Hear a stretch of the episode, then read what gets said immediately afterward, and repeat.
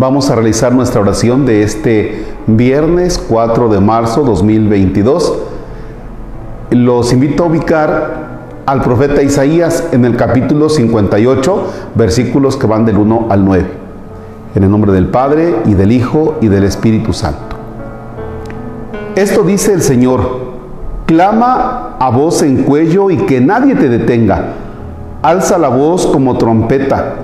Denuncia a mi pueblo sus delitos a la casa de Jacob sus pecados. Me buscan día a día y quieren conocer mi voluntad como si fuera un pueblo que se comportara rectamente y respetara los juicios de Dios. Me piden sentencias justas y anhelan tener cerca a Dios. Me dicen todos los días, ¿para qué ayunamos si tú no nos ves? ¿Para qué nos mortificamos si no te das por enterado? Es que el día en que ustedes ayunan, encuentran la forma de hacer negocio y oprimen a sus trabajadores. Es que ayunan, sí, para luego reñir y disputar, para dar puñetazos y impiedad. Ese no es un ayuno que haga oír en el cielo la voz de ustedes. ¿Acaso es este el ayuno que me agrada? ¿Es esta la mortificación que yo acepto del hombre? ¿Encorvar la cabeza como un junco y acostarse sobre saco y ceniza? ¿A esto llaman ayuno y día agradable al Señor? El ayuno que yo quiero de ti es este, dice el Señor, que rompa las cadenas injustas y levante los yugos opresores, que liberes a los oprimidos y rompas todos los yugos, que compartas tu pan con el hambriento y abras tu casa al pobre sin techo, que vistas al desnudo y no des la espalda a tu propio hermano.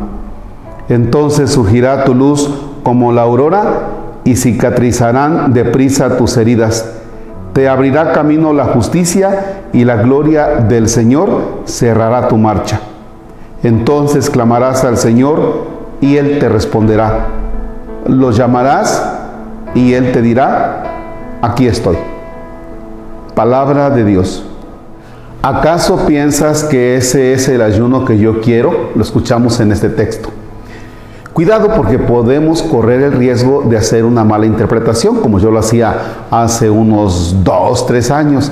Decía, bueno, entonces voy a comer carne, por ejemplo, no me voy a abstener de carne, y lo cambio por algún otro sacrificio. ¿Y qué crees? Comía carne y no ofrecía ningún otro sacrificio. Entonces terminaba siendo ninguno de los dos. ¿Por qué? Porque si nosotros permitimos, somos permisivos, te permites comer carne, ah, pues te vas a permitir otras cosas también, ¿no? O sea, nos vamos dando esos chances. La cuaresma se trata de no darnos chances. Si hoy marca que no podemos comer carne, hazlo. No comas carne. ¿Ya? Ah, no. Dirán algunos, padres, pues de por sí ni tengo para comprar carne. Perfecto. Pero los que sí tienen la posibilidad, no comas carne. Y además ofrece otro sacrificio. ¿Por qué? ¿Por qué se trata de observar esta recomendación o esta norma, lo como quieran llamar? Porque si yo me abstengo de comer carne, también me puedo abstener de tomar X refresco que a mí me gusta, porque le debo enseñar a mi cuerpo que el que manda soy yo. Yo soy el que manda. De lo contrario, tengo una voluntad muy débil y entonces lo que manda son mis impulsos y entonces termino le haciendo caso a mis impulsos. Y si mi impulso es comer, entonces estoy come y come.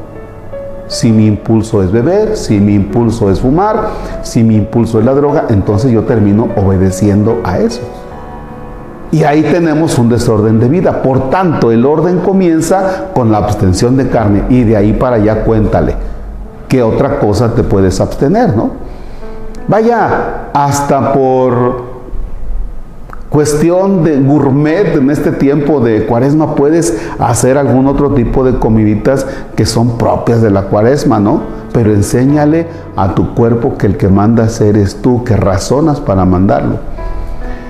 Cuando nosotros no razonamos, cuando yo, Marcos, no razono sobre mi vida, entonces como, bebo y hago lo que sea y tengo un desorden de vida. Y el tiempo de cuaresma es poner orden a la vida. Dios quiere ciertamente que seamos justos, Dios quiere que practiquemos cosas que nos lleven a la santidad y que respetemos al otro, sí es cierto, pero tenemos que comenzar con algo muy sencillito, que hoy de manera concreta es no comer carne. ¿Va? Échate otros alimentos y Dios nos ayude a vivir la cuaresma. Tenemos que regresar a las prácticas antiquísimas que de algo ayudaron a nuestros abuelos. Padre nuestro que estás en el cielo, santificado sea tu nombre. Venga a nosotros tu reino. Hágase tu voluntad en la tierra como en el cielo. Danos hoy nuestro pan de cada día. Perdona nuestras ofensas como también nosotros perdonamos a los que nos ofenden. No nos dejes caer en tentación y líbranos del mal. Señor esté con ustedes. La bendición de Dios Todopoderoso, Padre, Hijo y Espíritu Santo descienda sobre ustedes y permanezca para siempre. Feliz cuaresma, que crezcan en santidad.